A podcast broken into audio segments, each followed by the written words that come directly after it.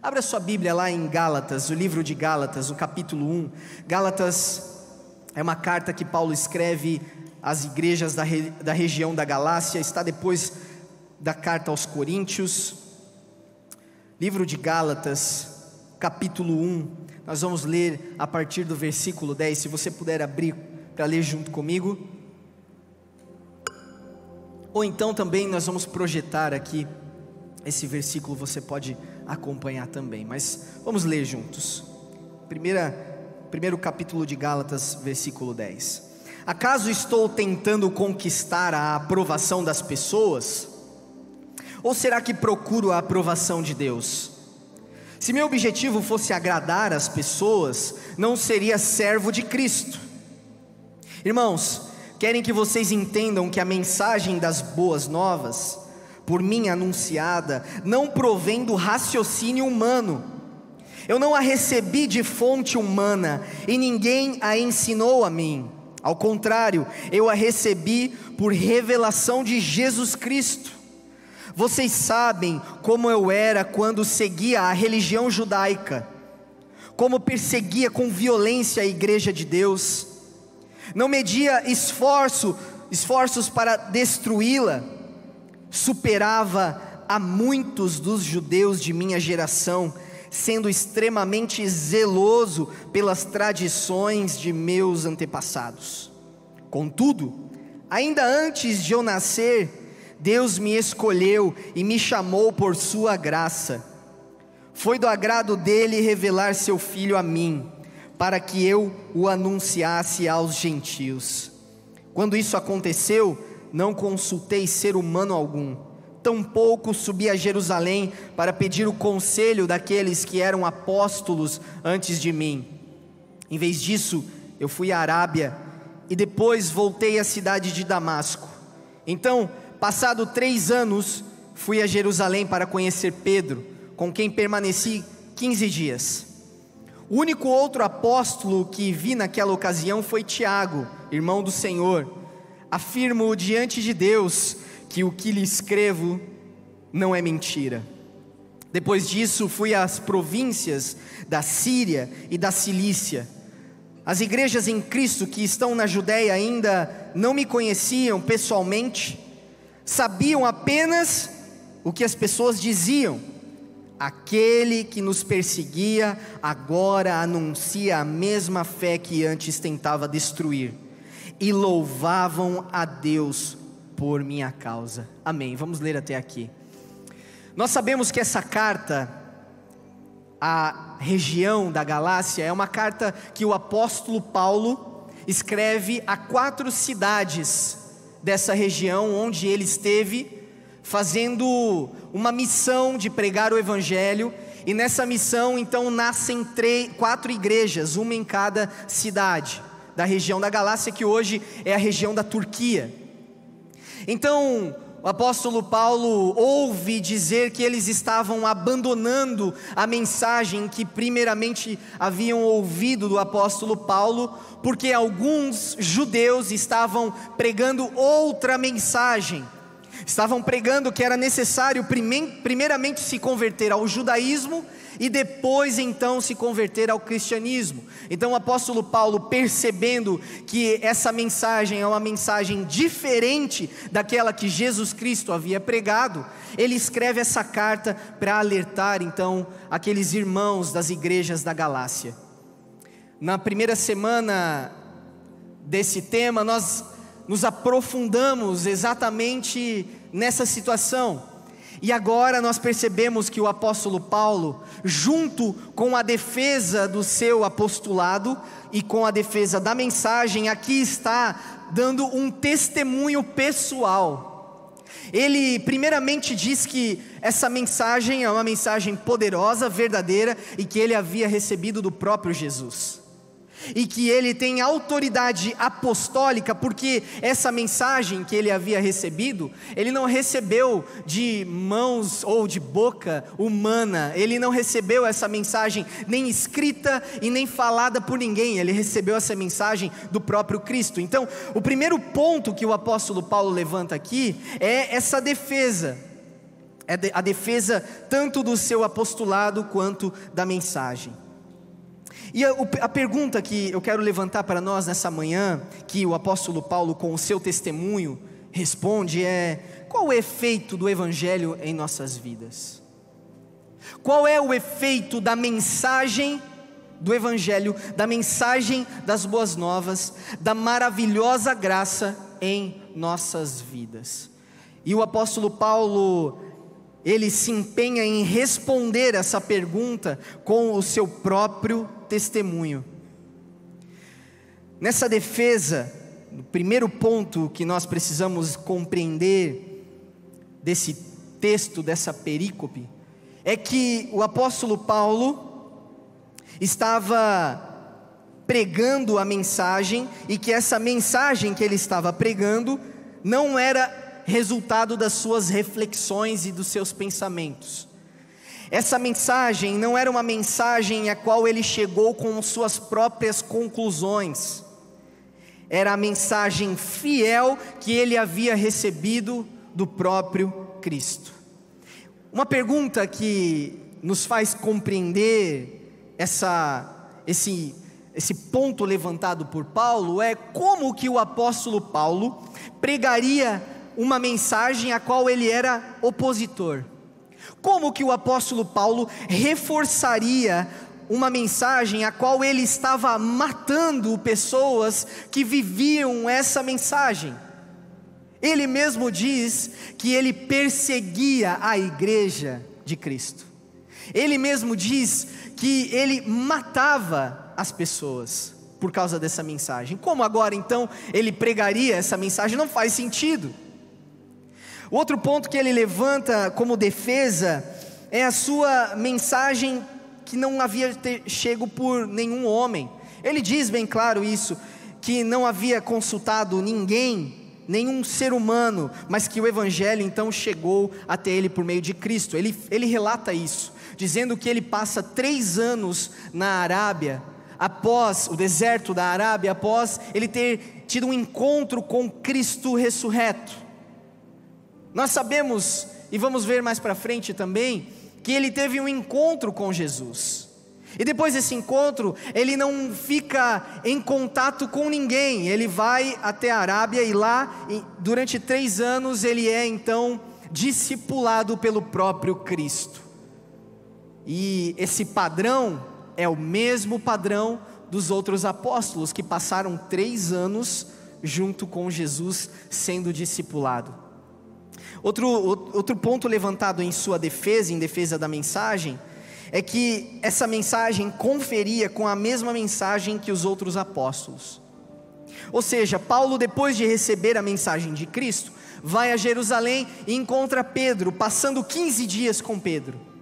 E nesses 15 dias, ele teve oportunidade então de compartilhar a mensagem, e compartilhando a mensagem, Pedro olhou para Paulo e disse: realmente, é a mesma mensagem que nós recebemos de Jesus, confirmando o seu apostolado. É verdade, você de fato é um apóstolo, porque essa mensagem está em acordo com aquilo que nós vivemos, em aquilo que nós ouvimos do próprio Jesus. Não é possível alguém inventar uma história e estar de acordo com a mesma que nós vivemos com Jesus.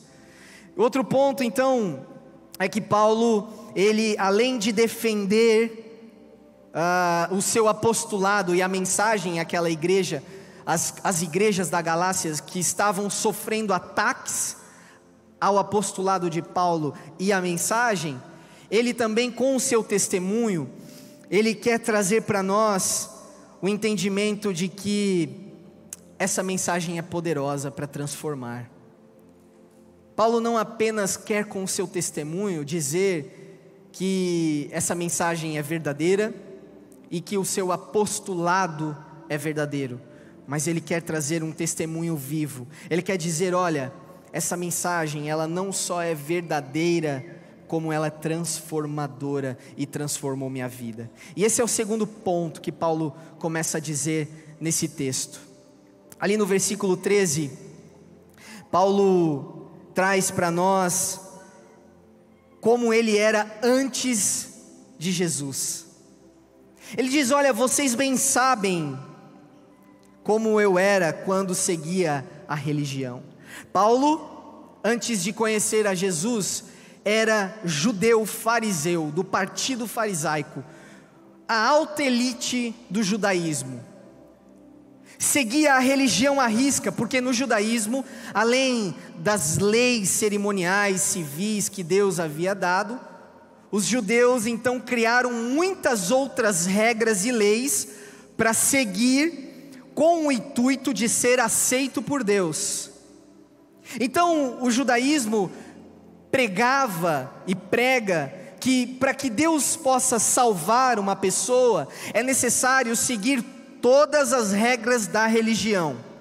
Se você estiver fora de alguma regra, você já não será mais aceito, você não será mais abençoado, você não receberá de Deus a salvação. Então Paulo, ele era esse homem que seguia a tradição judaica à risca, e ele afirma e é ousado em dizer que da sua geração ele era o melhor. Não tinha ninguém que superava Paulo nas tradições, nos costumes, nas regras religiosas, tudo. Ele sabia de tudo, ele conhecia tudo e ele seguia tudo muito à risca. Nós sabemos que a religião, a palavra religião, é a palavra religare do latim, que significa a tentativa do homem ser aceito por Deus. A palavra religião tem uma, um vetor de baixo para cima, é uma tentativa do homem tentando buscar a Deus por meio de sacrifícios, por meio de regras, por meio de costumes, por meio de tradições, por meio de um monte de podes e não podes. E seguindo todas essas regras, seguindo todas as tradições, então, estando de acordo com tudo, Deus olha para o homem e diz: eu vou te salvar, porque você segue tudo bem certinho. Essa é a religião, e Paulo está dizendo: na religião eu era imbatível, eu era insuperável. E sabe por que Paulo está dizendo isso no seu testemunho? Paulo está querendo dizer para aquelas igrejas que estavam ouvindo esse tipo de mensagem, que ele já sabe, ele sabe como funciona, ele sabe como que é de que aqueles judeus que estavam pregando aquela mensagem não, não são melhor que ele quando era judeu. Ele viveu na pele o judaísmo na sua maior profundidade. Ele viveu a religião na sua maior potência, na su, no, no seu maior desempenho, e ele sabe exatamente do que ele está falando. Ele sabe acerca dessa mensagem que estavam tentando pregar naquelas naquela região da Galácia. Paulo está trazendo para ele uma autoridade. E Paulo está dizendo que, por mais que ele estava vivendo aquela religião, ele percebeu que não foi suficiente para conhecer Jesus e ter paz com Ele. Um ódio estava no coração de Paulo seguindo a religião e ainda assim um ódio mortal por aqueles que seguiam Cristo, ao ponto de matar. Paulo, antes de Jesus, era alguém que já havia matado muitas pessoas, feito muitos cristãos prisioneiros para ser lançado às feras. Paulo tinha um ódio no seu coração e a religião não foi suficiente para tirar esse ódio e dar paz com Deus. Era isso que Paulo estava querendo dizer àquela igreja. E é interessante porque aqui Paulo está abrindo o seu coração. Ele, tá, ele está expondo a sua vergonha. Ele não está dizendo isso aqui com orgulho. Quando Paulo, nesse testemunho, está dizendo que ele era alguém terrível antes de Cristo, terrível antes de ter um encontro com Jesus, ao ponto de odiar, matar, aprisionar, mesmo seguindo as tradições, ele está sendo vulnerável. Ele não está tendo nem um pouco de orgulho daquilo que ele está fazendo, é um ponto vergonhoso da vida dele. Mas o que ele mostra com isso é que a graça faz exatamente isso em nós. A graça opera em nossa mente e nosso coração, quebrando o nosso orgulho, não tendo mais vergonha de quem nós éramos, não, não tendo mais vergonha do que fazíamos, porque quando a graça nos alcança, ela nos lava por inteiro, ela nos limpa por inteiro. Deus, quando recebe um filho, ele não se importa mais o que esse filho fez no passado, não importa mais o que ele viveu até o momento desse encontro, importa o que ele vai viver a partir do momento em que ele encontra Jesus. Por isso, Paulo não tem vergonha nenhuma em dizer isso. E quando ele relata isso, quando ele relata quem ele era, ao ponto de dizer que ele é o maior dos pecadores, Paulo se intitula como o maior dos pecadores. Ele diz assim: meu irmão, você acha que você é pecador? É? Você já matou alguém em nome da religião? Não, eu já matei. Eu já fiz essa vergonha. Eu já fui essa pessoa que assassinei, aprisionei, envergonhei em nome da religião e na verdade eu estava perseguindo a Cristo. Eu sou o pior dos pecadores. E o que ele está dizendo é que Ninguém é tão bom que não precise da graça do Evangelho de Cristo, e ninguém é tão ruim que não possa receber essa graça. Essa graça está acessível a todos, como João diz no capítulo 3, versículo 16: porque Deus amou o mundo de tal maneira que entregou o seu Filho para que todo aquele que nele crê não pereça, mas tenha vida abundante. Para quem? Todo aquele que nele crê. Não está segmentado, não está fracionado, por mais que Deus levanta um homem, faz uma aliança com um povo, em Cristo, todos que chegam até Cristo podem encontrar graça como o autor de Hebreus mesmo diz, que por meio do sacrifício de Cristo, nós entramos confiadamente na presença de Deus, que é Rei, Senhor, a fim de encontrar graça e misericórdia no tempo oportuno. É isso, essa é a mensagem que Paulo está querendo dizer aqui. A graça não está condicionada aos bonzinhos, aos comportadinhos, não, ela está acessível a todos. Olha a minha vida, é isso que ele está dizendo. Olha quem eu era antes de Jesus. Sabe, o Evangelho não é nem religião e nem irreligião. Como o autor Timothy Keller diz, ele diz uma frase incrível que eu quero falar aqui para vocês. O Evangelho não é religião nem irreligião, mas uma terceira via de relacionamento com Deus por meio da graça. O Evangelho de Cristo não é uma religião a qual você precisa seguir regras para ser aceito, e nem uma irreligião ao ponto de achar que Deus não existe, mas um caminho onde nós trilhamos pela graça de Deus apenas. E aí nós precisamos levantar um terceiro ponto. Paulo, no seu testemunho, ele diz quem ele era antes de Cristo dizendo que ele era um exímio religioso e ainda assim não foi suficiente para encontrar paz com Deus.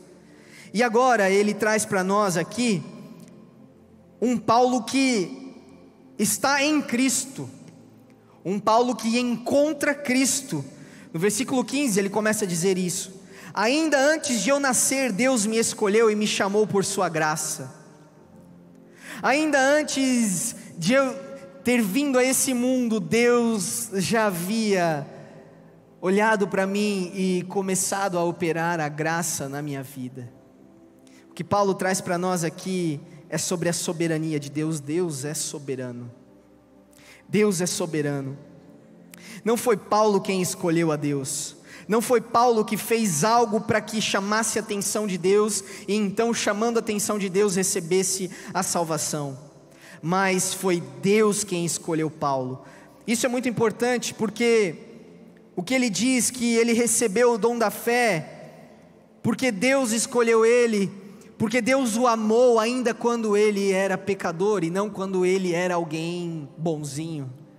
Deus nos ama ainda quando nós somos pecadores sujos. Nós não temos nada de valor para chegar até Deus e dizer: Deus, olha aqui, eu sou um homem comportado, eu sou uma boa cozinheira, eu sou uma boa mãe, eu mereço a salvação, eu não aceito o troco a mais. Olha só, Deus, eu ajudo os pobres, eu faço caridade, Senhor, eu até contribuo financeiramente na igreja, então, olha aqui, eu mereço a salvação. Paulo está quebrando esse pensamento de que nós podemos merecer a salvação, sendo que não somos nós que escolhemos a Deus, mas Ele, pela Sua graça, olha para nós, não acha nada de bom em nós, nada que possa ser agradável, porque de fato a humanidade está vivendo um tempo de depravação radical na sua essência. Mas Deus então escolhe, Deus então escolhe se relacionar conosco. Paulo diz que Deus escolheu se relacionar com Ele, foi Deus que decidiu acolher Paulo, receber Paulo e dizer: Paulo, eu sou o teu Deus, eu sou o teu Pai. Jesus exemplifica isso numa parábola, quando um publicano que era odiado pelos judeus por ter traído o seu povo. O publicano era aqueles que coletavam os impostos de Roma quando Jerusalém, toda aquela região de Israel estava dominada pelo Império Romano. Então, judeus se voluntariavam para recolher os impostos dos judeus para Roma. E o povo judeu enxergava isso como uma traição. Eles falavam: quem é, se coloca contra o judaísmo, contra o povo de Israel, alinhando-se a Roma, é um traidor e não merece mais nossa atenção e merece o nosso desprezo. Então Jesus diz que um desses homens, o publicano, ele sobe ao templo para orar, e junto com esse homem então está um fariseu, um bom religioso, um religioso da cultura judaica tradicionalista. E ambos estão no templo e eles fazem uma oração. O fariseu faz a seguinte oração: Pai, muito obrigado porque eu não sou como esse publicano. Eu oro todos os dias, eu jejuo todos os dias, todos os dias eu é, faço minhas caridades, eu vou ao templo, eu sigo todas as tradições judaicas e eu não sou como esse pervertido pecador que está do meu lado. Você percebe que essa oração é uma oração dizendo: Eu mereço, glória. Essa oração é uma, uma oração dizendo assim: Deus, me dá aqui a minha salvação porque eu mereço. Por outro lado, o publicano orava da seguinte forma: Jesus diz que ele, num gesto de piedade, não olhava para o céu, se inclinou de joelhos e batia no seu peito, dizendo: Pai, me perdoa, porque eu sou pecador, tem misericórdia de mim, eu não tenho nada de bom para te oferecer. E chorando e batendo no seu peito, arrependido. Então Jesus pergunta: qual desses dois foi justificado? O mais interessante é que Jesus está contando essa parábola para os fariseus, para os religiosos. E quando Jesus diz o publicano foi justificado, houve um escândalo pelos religiosos, porque Jesus estava querendo dizer que a religião não salva ninguém. Eles ficaram escandalizados. Como que um pecador publicano pelo fato de não reconhecer que tem algo de bom para oferecer, pedindo misericórdia é justificado. E Jesus, com essa parábola, está dizendo: bem-vindo à graça do Senhor. Essa é a graça, não é pelo que você faz, mas é pelo que eu faço. E é isso que Paulo está querendo dizer aqui. Paulo está dizendo sobre a soberania de Deus em nos escolher, e não nós, com alguma atitude, alcançarmos e merecermos essa, essa aceitação à salvação. Paulo também está dizendo sobre um chamado eficaz. O mesmo Deus que escolhe é um Deus que chama para perto dele. Deus chamou Paulo, ele diz que foi do agrado de Deus chamar por meio da sua graça, além de escolher, Deus o chamou. Deus nos chama, não somos nós que chamamos a Deus, mas Ele ouve e Ele fala conosco. Uma das coisas que eu acho muito interessante, e está representado no Salmo 23, é a figura de que Jesus é o bom pastor. Salmo 23, você conhece, o Senhor é o meu pastor e nada me faltará. E Jesus é esse bom pastor. E uma das coisas que Jesus relata é que as suas ovelhas ouvem a voz do pastor. Em uma das pregações que eu falei sobre esse tema, eu mostrei um vídeo de algumas ovelhas e foi feito um experimento uh, com um criador de ovelhas. Isso foi muito interessante, porque nesse experimento, nesse vídeo, Algumas pessoas, tinha um grupo de ovelhas no pasto e algumas pessoas tentavam chamar a atenção das ovelhas. Então, umas três pessoas tentaram, gritando, falando, ei, batendo palma, chamando a atenção das ovelhas, e as ovelhas nada, nem aí. De repente, então, vem o pastor que cuidava daquelas ovelhas e com simplesmente um comando, uma, um tom, só uma nota musical da sua voz, ele fala: oh! as ovelhas todas olham para aquele pastor e vêm até a presença dele. Essa figura das ovelhas ouvem a voz do pastor é exatamente isso. É exatamente isso que Jesus está dizendo. As minhas ovelhas ouvem o meu chamado. As minhas ovelhas, quando ouvem a minha palavra, quando ouvem a minha voz, não resistem e vêm até a mim. E Paulo está dizendo isso. Como uma ovelha de Cristo, quando ele me chamou, eu fui até ele. Quando ele disse para que eu seguisse ele, eu segui, porque ele é o meu bom pastor. E ele fala sobre a revelação. Paulo também diz que Deus revelou Jesus, foi do agrado de Deus revelar o Filho, Jesus, a Paulo, para que ele anunciasse aos gentios. Aqui nós temos dois, dois momentos e dois pontos muito interessantes, porque Jesus se revela a Paulo de forma pessoal. Você lembra desse momento quando Jesus se revela? Ele estava na estrada a Damasco, a cidade de Damasco, então ele encontra pessoalmente Jesus. Paulo tem um encontro, e nesse encontro Jesus diz algo a Paulo. Paulo, antes desse momento, era alguém que já havia matado muitas pessoas da igreja, muitos cristãos, e feito prisioneiros muitos, muito, muitos cristãos também. E Jesus diz o seguinte: Paulo, por que você me persegue? Jesus se encontra com Paulo e diz: Você não está perseguindo a igreja, você está perseguindo a mim. Perseguir a igreja é perseguir a mim. Ter um problema com a igreja é ter um problema comigo. Amar a igreja é me amar.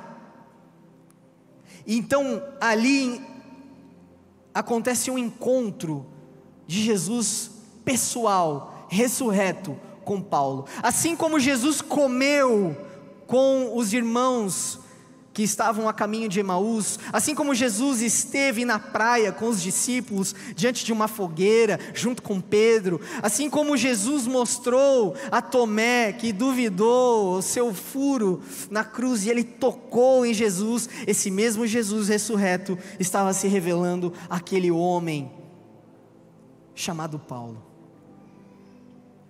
Então, essa revelação é uma revelação profunda, verdadeira e eficaz. A palavra revelação significa remover o véu. E o que Paulo está dizendo é que quando ele teve um encontro com Jesus, é como se um véu tivesse sido tirado dos seus olhos. É como se ele estivesse vivendo a sua vida de uma forma que ele não estava enxergando exatamente o que ele estava fazendo. Cego, completamente cego. Cego pela religião, cego pelo pecado, cego, perdido, errante. então esse encontro com Jesus, ele diz que houve uma revelação. Ele conseguiu então enxergar quem era Jesus. E a partir disso, houve então uma comissão.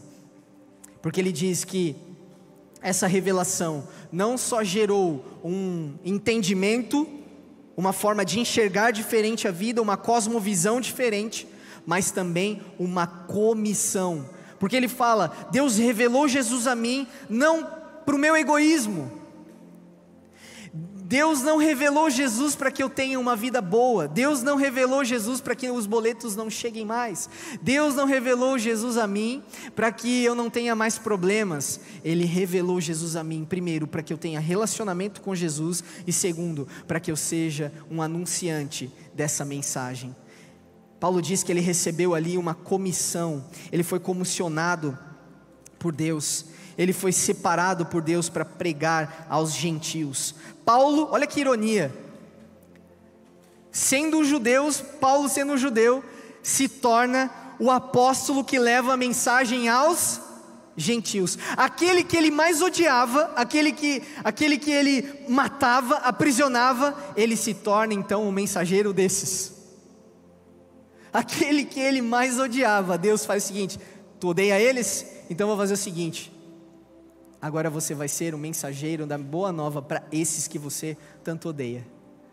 Para você perceber que o Evangelho, quando você tem um encontro com o Evangelho, a nossa vida é totalmente transformada. Aquilo que nós odiávamos, nós podemos partimos a amar, porque Deus é amor, e quando nós encontramos Deus, nós podemos amar por esse amor.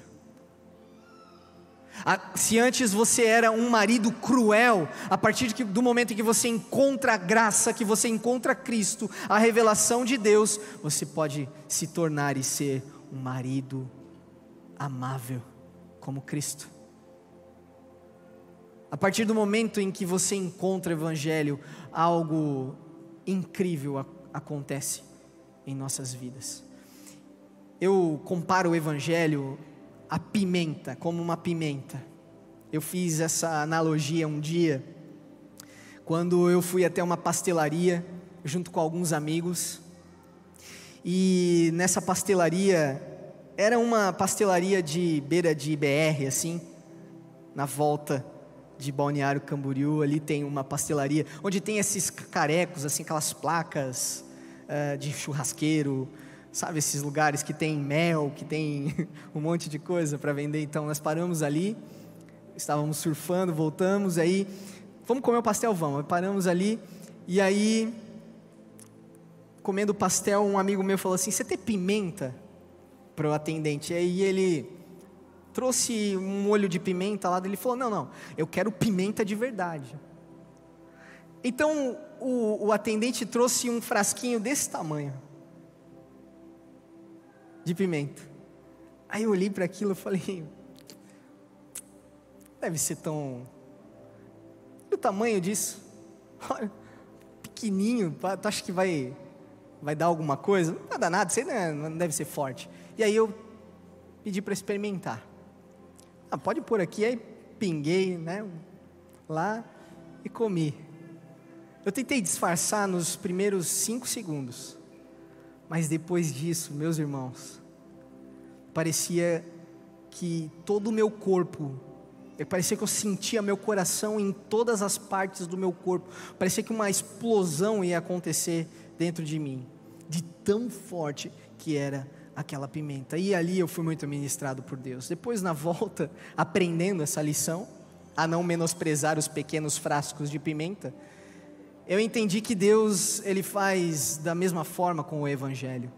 A primeiro momento é uma mensagem inofensiva. A primeiro momento é uma mensagem duvidosa. Mas a partir do momento em que você experimenta essa mensagem, uma explosão acontece na sua vida algo inacreditável acontece, uma transformação completa, uma desestruturação completa, uma forma de viver a vida diferente, uma forma de enxergar a vida diferente, porque é isso que o Evangelho faz em nossas vidas, é isso que a graça faz. Aqueles que se sentem condenados recebem um perdão, um alívio, uma paz que excede o entendimento humano.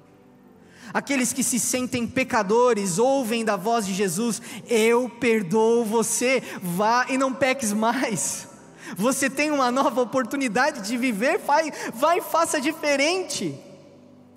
O Evangelho, eu ouvi um dia que o Evangelho é uma segunda chance que nós temos para viver a vida, só que dessa vez é Cristo que vive ela, não nós. Por isso que dá certo. Porque se fosse uma segunda chance que eu vivesse, eu iria errar de novo. Mas é uma segunda chance que diz: não sou eu quem vivo, mas é Cristo que vive em mim. E por isso que dá certo. Por isso que eu consigo perdoar. Por isso que eu consigo amar. Por isso que eu consigo viver de uma forma diferente. E Paulo está dizendo isso. Essa foi a revelação que eu tive, esse foi o encontro que eu tive com Jesus. No quarto ponto, e por fim, Paulo então agora diz como que foi a vida dele de, depois de Cristo. Ele diz que depois de ter esse encontro com Jesus, ele vai à Arábia para ficar sós com Deus. Paulo sentiu a necessidade da orientação de Deus. Paulo sentiu a necessidade de estar com Deus e não com homens. Paulo não se converteu e foi diretamente a Jerusalém lá dizer: Ó, oh, me converti, agora eu sou um de vocês. Não, ele vai ao deserto ficar a sós com Deus. E nesse tempo de solitude, então, ele recebe de Deus a mensagem que vem do Senhor. Lá, Paulo tem um encontro pessoal, real, e por três anos, então, ele é discipulado por Jesus. Ele volta a Damasco. A primeira coisa que Paulo faz depois desses três anos é voltar à cidade de Damasco. Você já se perguntou por que então? Por que um cara que recebeu a mensagem incrível do próprio Cristo, um apóstolo com um A maiúsculo, autêntico, não esses apóstolos mequetrefe, mas um apóstolo autêntico, verdadeiro. Ele vai a Damasco, que era a cidade a qual ele estava indo para matar os cristãos. Paulo sente a necessidade de consertar aquilo que ele estava fazendo de errado. Ele vai a Damasco porque antes ele iria para matar, agora ele está indo para levar vida. Antes, aquele que iria levar morte à cidade de Damasco, agora está indo para levar a vida eterna, a mensagem que dá a vida eterna àquela cidade. Depois disso, Paulo vai então a Jerusalém para ter um encontro com Pedro, e nesse encontro com Pedro não existe outra razão senão ter comunhão com Pedro. Por quê? Por que, que a gente precisa entender isso? Porque a região da Galácia, aquelas igrejas, precisavam entender que esse encontro que ele teve com Pedro não foi para aprender o Evangelho. Até porque 15 dias não são suficientes para aprender o Evangelho.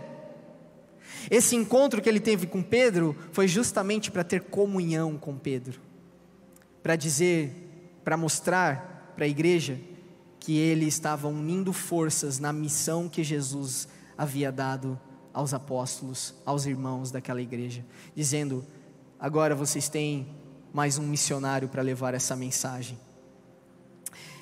E é muito interessante porque as igrejas da Judéia, Paulo fala, que glorificaram a Deus quando ouviram a conversão de Paulo. A conversão de Paulo não gerou um efeito de estrelismo gospel.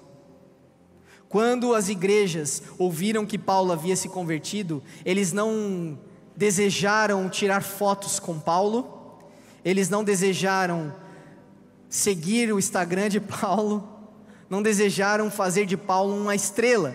Pelo contrário, a conversão de Paulo gerou no coração daquelas igrejas o desejo de glorificar a Deus. Por quê, pastor?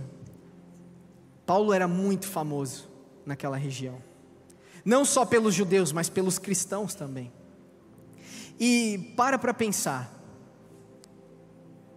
Paulo, aquele que matava cristãos, um dia chega na roda dos cristãos. Vamos supor que um dia eu fale para vocês, nós todos aqui no culto, e eu diga para vocês o seguinte: tem um homem entre nós aqui que antes matava cristão.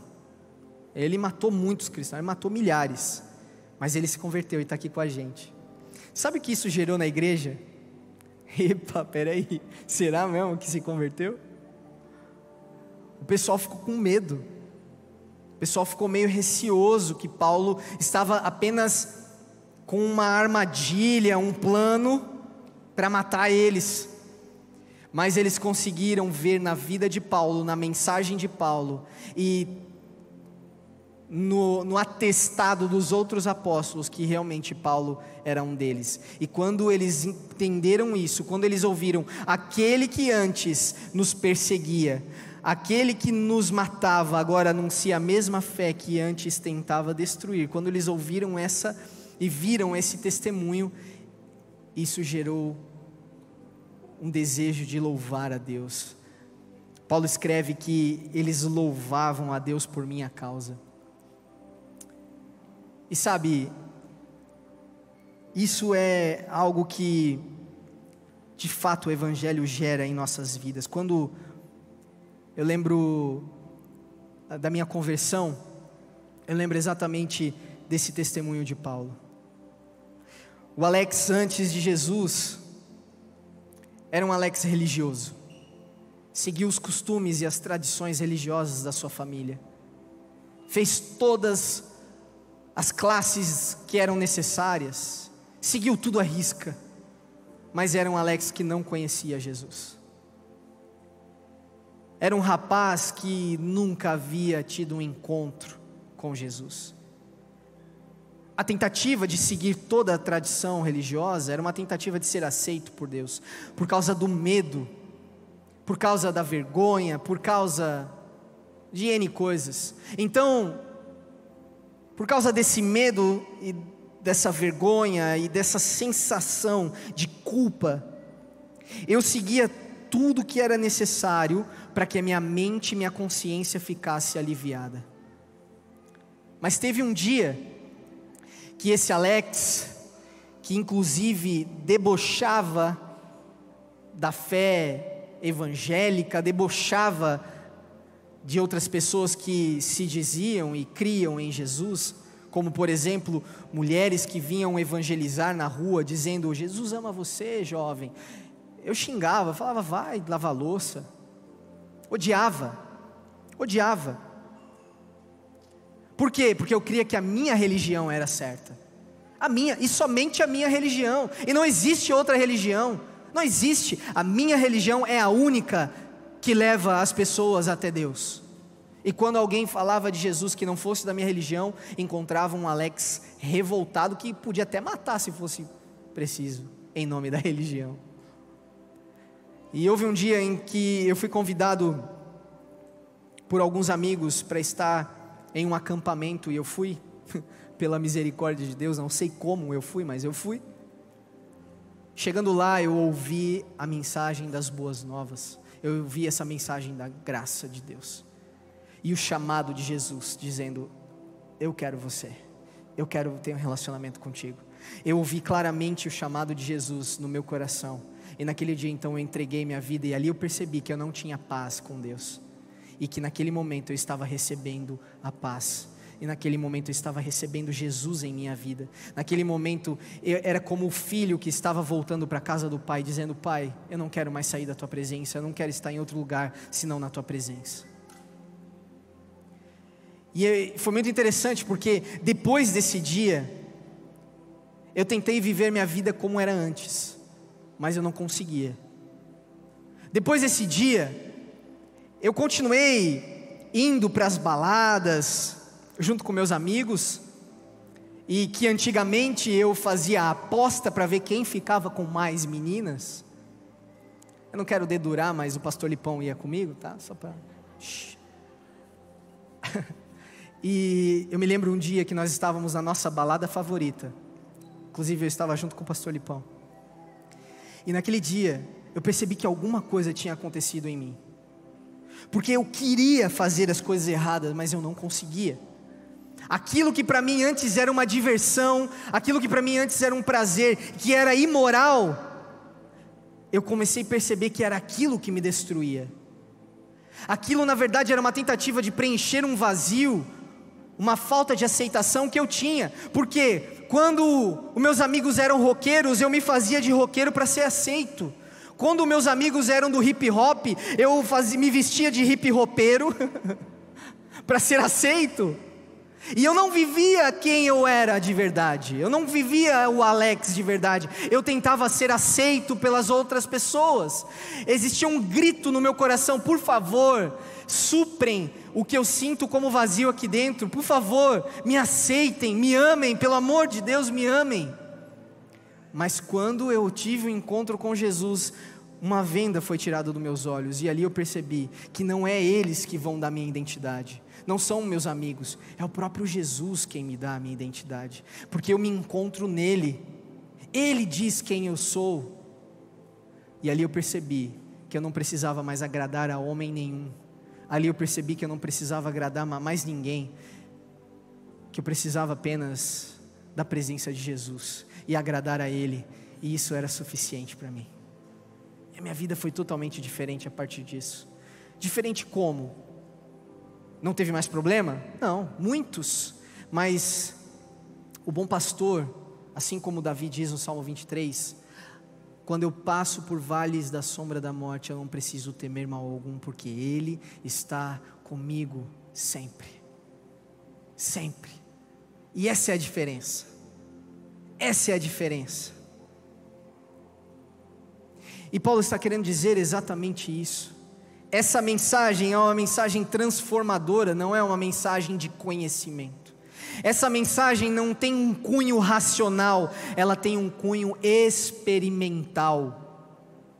Provai e vede que o Senhor é bom. É impossível nós experimentarmos a presença, experimentarmos um relacionamento com Deus e não sermos transformados por Ele. Sabe por quê, meus irmãos?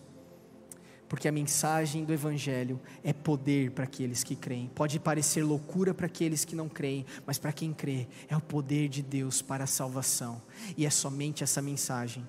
Não é religião, não é irreligião, é a mensagem da graça, é o Evangelho. Esse é o caminho que Deus definiu para que nós possamos caminhar na presença dEle. Amém? Você pode fechar os seus olhos. Diante dessa mensagem, algumas coisas nós precisamos concluir e direcionar nossa vida. A primeira delas é uma pergunta que eu preciso fazer a você. O que tem te impedido para viver uma história com Deus? A sua vergonha, o seu medo, suas dúvidas, o que tem impedido você de se render a esse encontro, a essa revelação? Sabe, eu não, eu não creio em acasos. Eu creio em um Deus soberano. Como o apóstolo Paulo diz, um Deus que não permite acasos. Um Deus que chama, um Deus que separa para si. E talvez esse tem sido chamado para você nessa manhã. Talvez é a você que Ele está chamando. E se durante essa mensagem o Espírito Santo falou com você, porque essa obra é uma obra feita não por razão humana ou habilidade humana, mas pelo próprio Espírito Santo. Se você sentiu o chamado de Deus na sua vida nessa manhã, eu quero orar junto com você. Se Ele falou contigo, se Ele tocou o seu coração, se você percebeu que você precisa viver junto com Jesus, abandonar a religião e viver Jesus. Eu queria que você orasse junto comigo da seguinte forma: diga ao Senhor, Senhor, eu reconheço que preciso de Ti, eu reconheço que preciso da Sua presença, eu reconheço que somente o Senhor é que pode me dar a vida eterna. Que somente o Senhor é quem tem as palavras de vida eterna.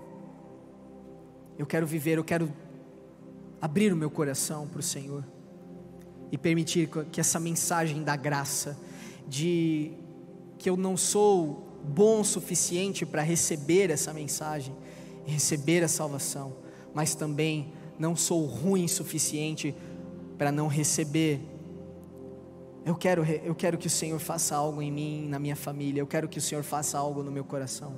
Se você está ouvindo a voz de Deus essa manhã e quer entregar sua vida a Jesus, todos estão de olhos fechados e você fez essa oração, levante uma das suas mãos no seu lugar. Não precise ter vergonha, não precisa ter medo. Levante uma das suas mãos para eu ver e quero orar com você. Amém. Amém. Amém. Amém. Levante uma das suas mãos se você quer aceitar Jesus, receber Ele em sua vida. Amém. Senhor, nós oramos por essas pessoas que levantaram as mãos. Nós oramos por todos esses, ó Deus, que ouviram o chamado do Senhor, que ouviram, ó Pai, a tua voz e reconheceram, ó Pai, assim como Paulo, que precisavam do Senhor. Por isso, meu pedido é que o Senhor guarde cada um desses, cada um desses que querem viver essa mensagem, essa vida diante do Senhor.